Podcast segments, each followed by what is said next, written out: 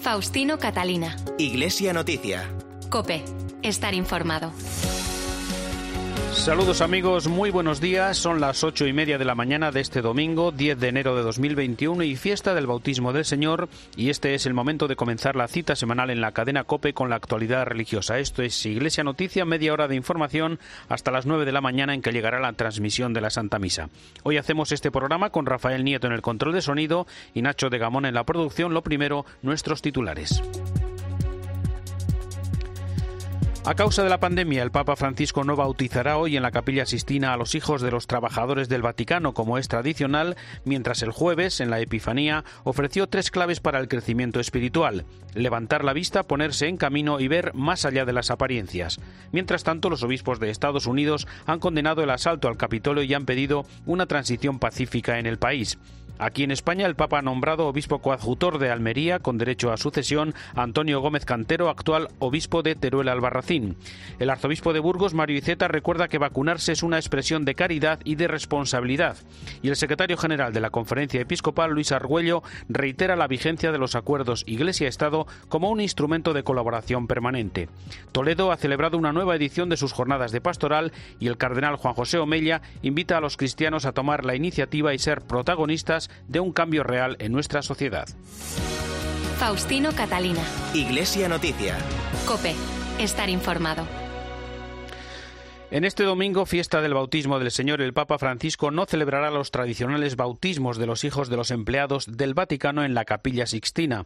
Debido a la pandemia, esos bautismos se celebrarán en sus parroquias de pertenencia. Mientras tanto, el miércoles, en la fiesta de la Epifanía, el Papa pidió a la gente que se libere de la dictadura del propio yo, centrada en las preocupaciones personales y que solo conduce al miedo y a la angustia. Vamos a recordar esas palabras del Papa con la crónica desde Roma de Ángeles Conde. Buenos días. Buenos días. Así es, en esta solemnidad de la Epifanía el Santo Padre nos pidió que adoremos a Jesús y no a otras cosas o incluso al diablo. Francisco, en su homilía, nos invitó a ponernos en camino para encontrar a Jesús más allá del propio yo, tal y como hicieron los Reyes Magos. Es una invitación a dejar de lado el cansancio y la queja, a salir de las limitaciones de una perspectiva estrecha, a liberarse de la dictadura del propio yo, siempre inclinado a replegarse sobre sí mismo y sus propias preocupaciones, aseguró el Papa Francisco en esta homilía en la que también nos indicó esta vía para encontrar a Jesús escondido, dijo, en situaciones sencillas, en personas humildes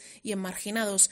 El secreto, explicó el Papa, es levantar la mirada y no dejar de tener esperanza. Hay que ser realistas, ser conscientes de los problemas, dijo Francisco, pero es necesario mirar a estos problemas de una forma nueva, sabiendo que el Señor conoce las situaciones difíciles que atravesamos y en ellas nos escucha. No es indiferente Dios a las lágrimas que derramamos, concluyó el Santo Padre desde el altar de la cátedra de la Basílica de San Pedro en una ceremonia en la que volvimos a ver un aforo reducido con celebrantes con mascarilla y distancia social. A las 12 de la mañana, el Santo Padre presidió el rezo del Ángelus desde la biblioteca del Palacio Apostólico. Las restricciones vigentes en Italia impedían que peregrinos y fieles pudieran concentrarse en la plaza de San Pedro. El Santo Padre subrayó en este Ángelus que Jesús no ha nacido solo para algunos, sino para todos los hombres y para todos los pueblos. Tras el rezo de la oración mariana, Francisco expresó su preocupación por la violencia desatada en República Centroafricana tras los comicios. Fuerzas rebeldes han tomado lugares como la ciudad de Bangasú, donde recordemos dirige una misión el obispo cordobés Juan José Aguirre. Una homilía de Francisco que pidió al creyente dejar de lado el cansancio y las quejas y adorar a Dios, porque si no es así, adorará a los ídolos y en vez de creyente se volverá idólatra. Es este el momento para el comentario desde Roma de Antonio Pelayo. Buenos días. Buenos días. Un popular refrán italiano sentencia que l'Epifanía tutte le festes y portavía, es decir, que con la Epifanía se acaban las fiestas y así es en realidad. Desde el 7 de enero hemos vuelto a la normalidad y hemos dado carpetazo a unas navidades festivas, aunque muy por debajo de lo habitual, marcadas por la pandemia. El nuevo año comienza más o menos igual que el que acabamos de clausurar con una excepción notable. La llegada de la vacuna no va a solucionar de la noche a la mañana los graves problemas de la expansión del virus, pero supone indudablemente un barrunto de luz y claridad en tiempos tan oscuros. En su homilía del día de la Epifanía, Francisco ha querido dejarnos una especie de vademecum para sortear las dificultades que aún nos esperan en los próximos meses, y lo ha hecho con su habitual realismo invitándonos a redescubrir la huella de Dios en la historia de la humanidad y en nuestra historia personal. Cuando fijamos la atención exclusivamente en los problemas, dijo, rechazando alzar los ojos a Dios, el miedo invade el corazón y lo desorienta, dando lugar a la rabia, el desconcierto, a la angustia y a la depresión. Parafraseando después una frase del profeta Isaías, nos invitó a levantar la vista porque, añadió, cuando elevamos los ojos a Dios, los problemas de la vida no desaparecen, no, pero sentimos que el Señor nos da la fuerza necesaria para afrontarlos. Algunos pensarán que esta invitación es una pacotilla, un falso manual para autoengañarnos, una escapada de la realidad. Se equivocan. Incluso los psicólogos insisten en que recluirse obsesivamente en nuestros problemas solo contribuye a agravarlos, pero los creyentes tenemos además el argumento de que podemos mirar de un modo nuevo nuestros problemas y dificultades porque sabemos que el Señor conoce nuestras situaciones difíciles, escucha nuestras súplicas y no es indiferente a las lágrimas que derramamos. Créanme, hagan la prueba y no serán defraudados.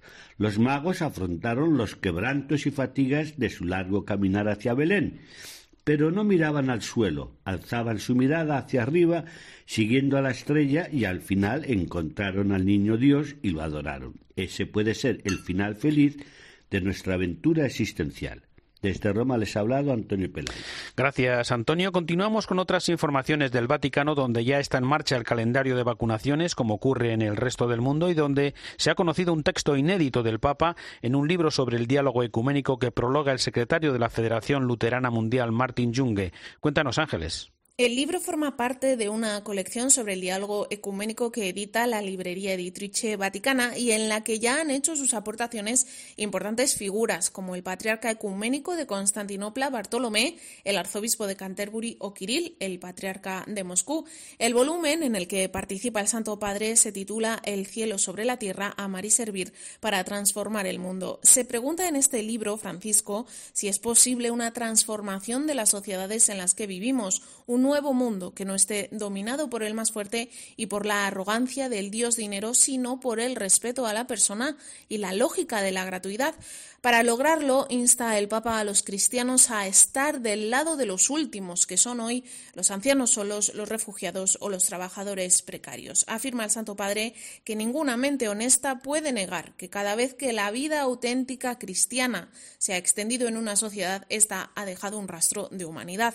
Pero Francisco, al mismo tiempo, en este libro advierte de que esta fuerza transformadora del cristianismo pierde lo mejor de sí misma cuando se corrompe y se identifica con con lógicas y estructuras mundanas. Y recordamos también algunas de las previsiones en la agenda del Papa Francisco para el nuevo año 2021 en el que se espera la nueva constitución apostólica y está ya anunciado ese viaje a Irak para el mes de marzo si la pandemia no lo impide. Por ir a lo más inmediato, el Papa cerrará este mes de enero con el tradicional encuentro con el cuerpo diplomático acreditado ante la Santa Sede. En esta ocasión solo podrán acudir los embajadores, nada de consortes u otros oficiales de la misión diplomática. De momento se mantiene esta audiencia en la que el Santo Padre aprovecha la presencia de representantes de prácticamente todos los países del mundo para poner el dedo en la llaga sobre las situaciones de mayor sufrimiento e injusticia que atraviesa el planeta. Pandemia mediante, en marzo, es, el Papa viajará a Irak, una visita apostólica largamente deseada por Francisco en un país que lleva décadas experimentando la violencia sectaria. Líbano y Sudán del Sur no dejan de estar en el pensamiento del Santo Padre y podrían ser otros dos de los destinos elegidos por Francisco para visitar en este año, en este 2021, un año en el que también comenzamos el año de la familia con motivo del quinto aniversario de la exhortación apostólica a Moris Letizia, un año que culminará con el Encuentro Mundial de las Familias que se celebrará en Roma en 2022. El 19 de marzo empieza también el año dedicado a San José por los 150 años de su proclamación como patrón de la Iglesia Universal.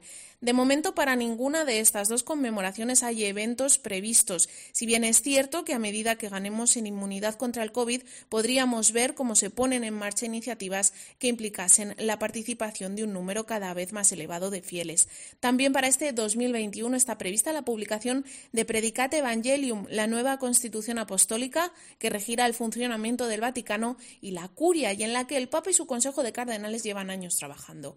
Lo más probable es que en este 2021 también seamos testigos de un nuevo consistorio cardenalicio, ya que hay seis purpurados que a lo largo de este año cumplirán los 80 años. Gracias, Ángeles. En el vídeo del Papa para el mes de enero, Francisco hace un llamamiento a la fraternidad y pide a las personas de distintas religiones, culturas, tradiciones y creencias que vuelvan a lo esencial, que es el amor al prójimo. Al rezar a Dios siguiendo a Jesús, nos unimos como hermanos con los que rezan siguiendo otras culturas, otras tradiciones y otras creencias. Somos hermanos que oramos. La fraternidad nos lleva a abrirnos al Padre de todos y a ver en el otro un hermano, una hermana, para compartir la vida, para sostenerse mutuamente, para amar, para conocer. La Iglesia valora la acción de Dios en las demás religiones, sin olvidar que para nosotros cristianos la fuente de la dignidad humana y de la fraternidad está en el Evangelio de Jesucristo. Los creyentes debemos volver a nuestras fuentes y concentrarnos en lo que es esencial, lo que es esencial de nuestra fe, la adoración a Dios y el amor al prójimo. Recemos para que el Señor nos dé la gracia de vivir en plena fraternidad con los hermanos y hermanas de otras religiones, no andar peleando, y rezando unos por otros, abriéndonos a todos. Los obispos de Estados Unidos han condenado el asalto al Capitolio y han pedido una transición pacífica en el país. El presidente de la Conferencia de Obispos Católicos, el arzobispo de Los Ángeles, José Gómez, condenó la violencia, pidió una transición pacífica del poder e hizo un llamamiento al compromiso de todos con los valores y principios de la democracia. Por su parte, el cardenal Gregory, arzobispo de Washington, pidió rezar por la paz en este momento crítico, a la vez que invitó a los católicos a reconocer la dignidad humana de aquellos con quienes no se está de acuerdo y tratar de trabajar con ellos para garantizar el bien común de todos. Por su parte, el arzobispo de Madrid, Carlos Osoro, se unió a la oración de los obispos norteamericanos y recordó que en democracia no cabe la violencia, sino la alternancia pacífica y el respeto, con el cuidado cada día de las instituciones. Y el secretario general de la Conferencia Episcopal, Luis Argüello, condenó los actos y pidió respeto a las reglas de juego democrático. Ahí tiene una importancia enorme que se respeten las reglas del juego y en este caso además en el lugar y en el acto que se estaba teniendo que es el recoger un, resultado electoral especialmente importante. Pero creo que también siempre este tipo de cuestiones eh, ponen en relación la importancia de lo institucional, de las reglas del juego de la democracia, de nuestra de las constituciones, con todas las realidades prepolíticas que de alguna forma existen y que generan caldos de cultivo, formas de ver las cosas, emociones, sentimientos que favorecen que las cosas puedan vivirse de una manera o de otra. Sin duda ninguna una condena de estos actos y el esperar que sea también un revulsivo para que una sociedad como la americana tan dividida pueda encontrar caminos de diálogo y de entendimiento.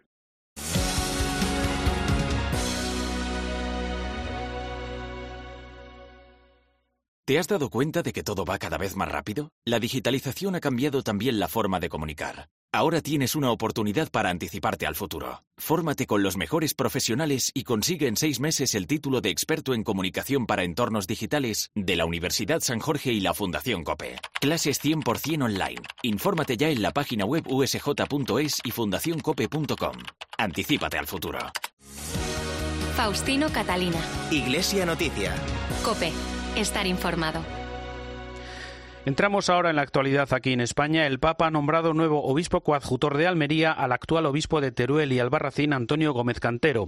Nacido en Quijas, en Cantabria, hace 64 años, se licenció en Teología Sistemática Bíblica en el Instituto Católico de París y realizó su trabajo como sacerdote en la diócesis de Palencia, donde fue profesor, rector del seminario y vicario general hasta su nombramiento como obispo de Teruel en enero de 2017.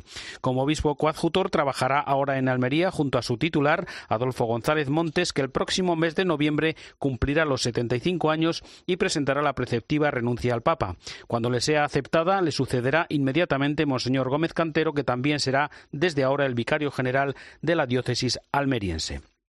Más noticias. En un encuentro organizado por el portal Religión Digital, el líder de cristianos socialistas, Cristóbal López, y el secretario general de la Conferencia Episcopal, Luis Argüello, dialogaron sobre diversos temas de actualidad en las relaciones Iglesia-Estado coincidieron en que son muchas las cosas en común del socialismo y la doctrina social de la Iglesia, aunque hay que propiciar más diálogo, tender puentes y minimizar las diferencias.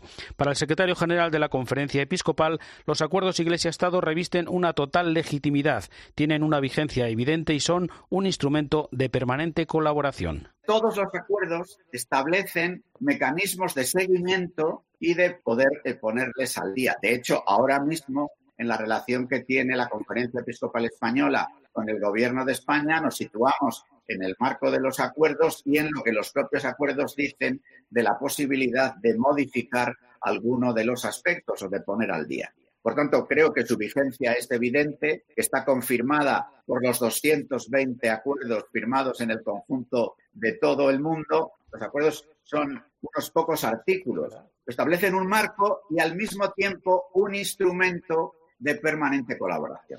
El coordinador de Cristianos Socialistas, Cristóbal López, también destacó el marco positivo que los acuerdos tienen en las relaciones Iglesia-Estado. Los acuerdos yo creo que situaron a la Iglesia en el marco del Estado democrático y social que es España, haciendo posible el reconocimiento positivo del hecho religioso, el peso sociológico de la Iglesia Católica y los principios de libertad religiosa y de no confesionalidad del Estado. Yo creo que los acuerdos han sido un, marco, pues yo creo positivo para la relación Iglesia-Estado, sea el Estado que sea. Porque muchas veces cuando en ese momento pensamos en el Estado, me veía a mí pensar en el, en, el, gobierno actual, pero sí es verdad que ha regulado perfectamente el, acuerdo Iglesia-Estado.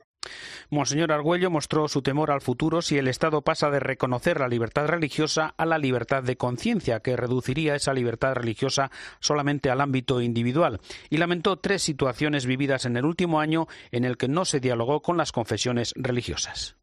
Nosotros hemos vivido a lo largo del año 2020 tres situaciones que han sido primero otras denominaciones religiosas los que lo han puesto encima de la mesa. Ha habido limitaciones de aforo en el culto y en algún momento dado prácticamente cierre. Ha habido la ley de educación y ha habido la ley de eutanasia y en ninguno de estos tres casos lo que está establecido en la ley orgánica de libertad religiosa y lo que ha sido práctica común relación de la Dirección General de Asuntos Religiosos con las diversas confesiones es por lo menos haber dialogado sobre estas eh, cuestiones y haber escuchado. Y esto yo creo que ha sido un punto negativo. Sobre la asignatura de religión que se insertaría en una asignatura de cultura religiosa computable y evaluable, Monseñor Argüello recordó la necesidad de propiciar el diálogo entre razón y fe, que no es la catequesis. Lo que nosotros tenemos claro es que la enseñanza religiosa en la escuela no es un momento catequético sino es un momento para propiciar el diálogo entre la razón y la fe, el diálogo entre el propio contexto religioso en el que una persona, en el que un alumno, en este caso, su propia familia, su propio ámbito social vive y las diversas materias que se viven en la escuela y que piden un ejercicio de racionalidad. En su mensaje para este domingo que ha titulado Vacunarse como expresión de caridad y responsabilidad, el arzobispo de Burgos, Mario Iceta, afirma que con la vacuna contra la COVID-19, sosegando el sufrimiento de este mundo, se abre una puerta a la ilusión, aparece una ayuda para vencer el miedo y se ilumina un poco más el camino para hacer frente a la desesperanza. Las vacunas son uno de los grandes hallazgos científicos de la humanidad. Y ahí también renace el mandato de la caridad por eso, como dijo el Papa Francisco en su tradicional mensaje Urbi et Orbi, las vacunas son luces de esperanza en este tiempo de oscuridad e incertidumbre y tienen que estar a disposición de todos y deben ser accesibles, sobre todo para los más vulnerables y necesitados del planeta. Amar es un don y una tarea de todo ser humano y el eco que deja el amor a su paso es realmente infinito. Las vacunas han sido el gran remedio para graves enfermedades en la dilatada historia de la humanidad. Algunas de estas han sido completamente erradicadas gracias a su utilización y muchas otras han sido drásticamente desprovistas de su capacidad de generar sufrimiento, discapacidad y muerte. El arzobispo de Burgos comenta también la utilización responsable de las vacunas desde la prudencia y el cumplimiento de las normas sanitarias. Y hoy en día, en este momento tan duro, con consecuencias no solo sanitarias, sino también sociales, laborales, económicas, familiares, su utilización constituye un ejercicio de responsabilidad tanto personal como colectiva y también un testimonio de caridad porque la vacuna no solo nos previene de contraer la enfermedad, sino que también levanta barreras para no contagiar a aquellos que nos encontremos en casa, en el entorno o por el camino, de modo particular a estas personas mayores, enfermas o debilitadas.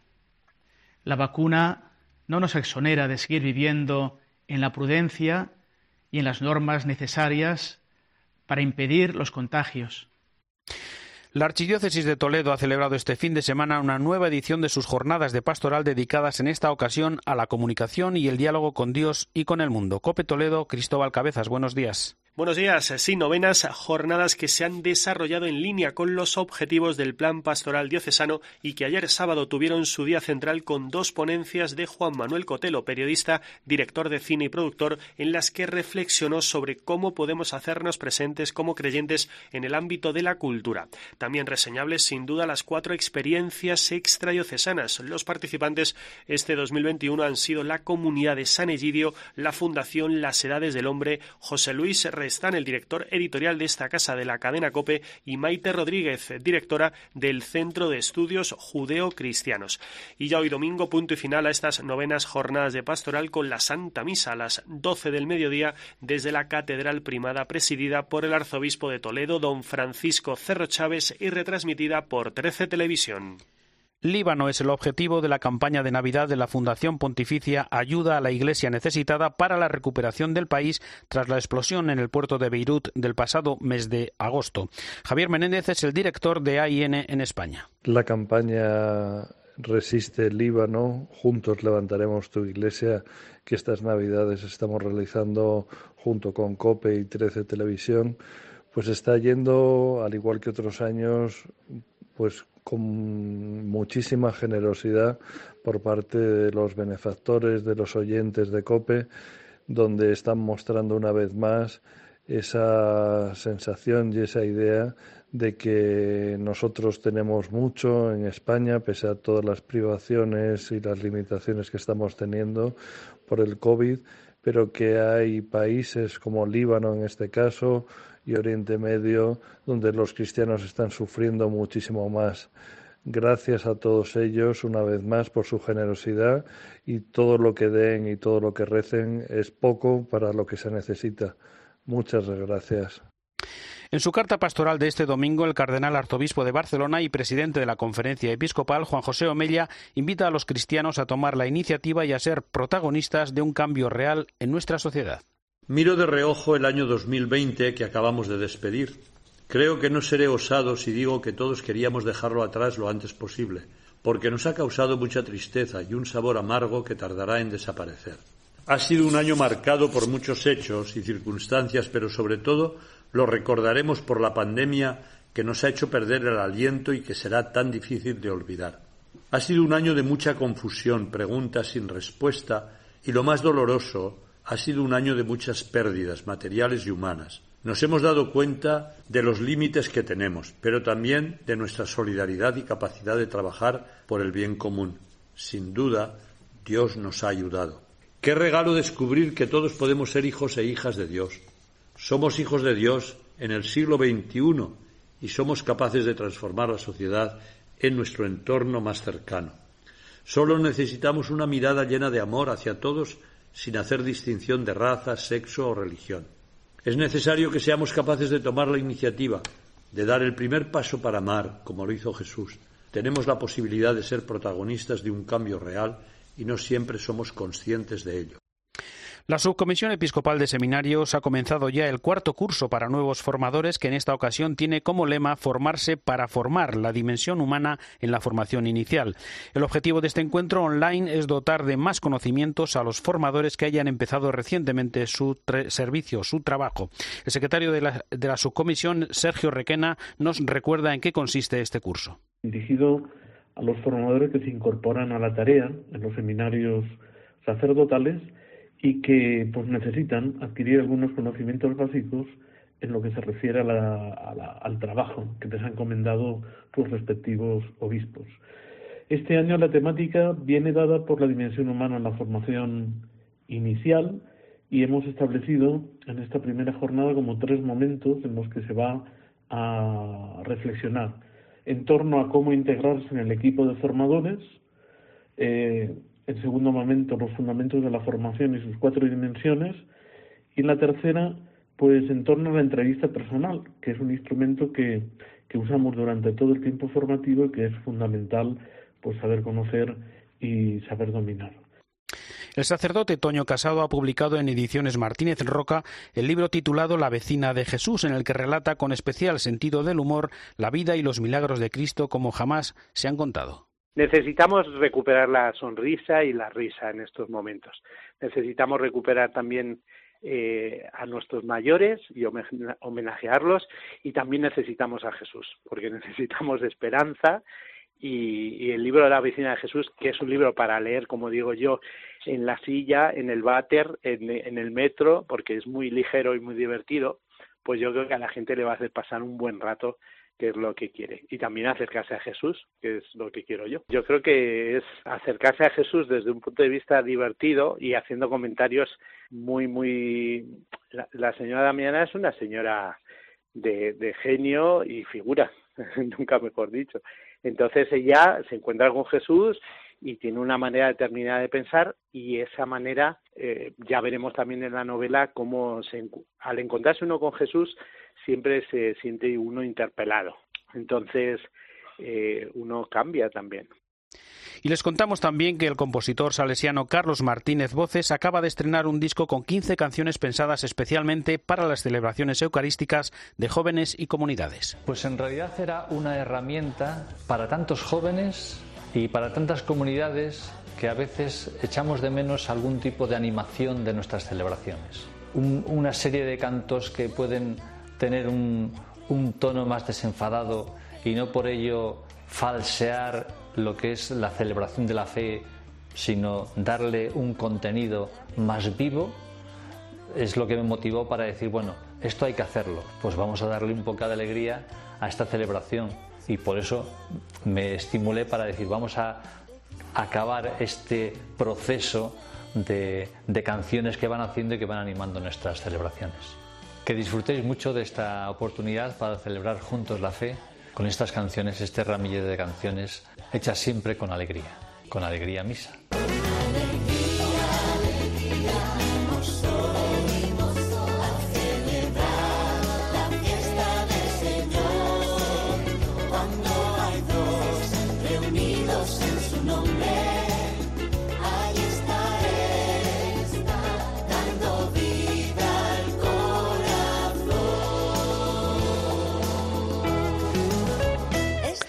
Llegamos así al final de esta edición del informativo Iglesia Noticia, programa 1706 en este domingo 10 de enero de 2021. Llega ya la última hora de la actualidad en España y en el mundo, después la Santa Misa. Hasta el próximo domingo, feliz semana, un saludo de Faustino Catalina.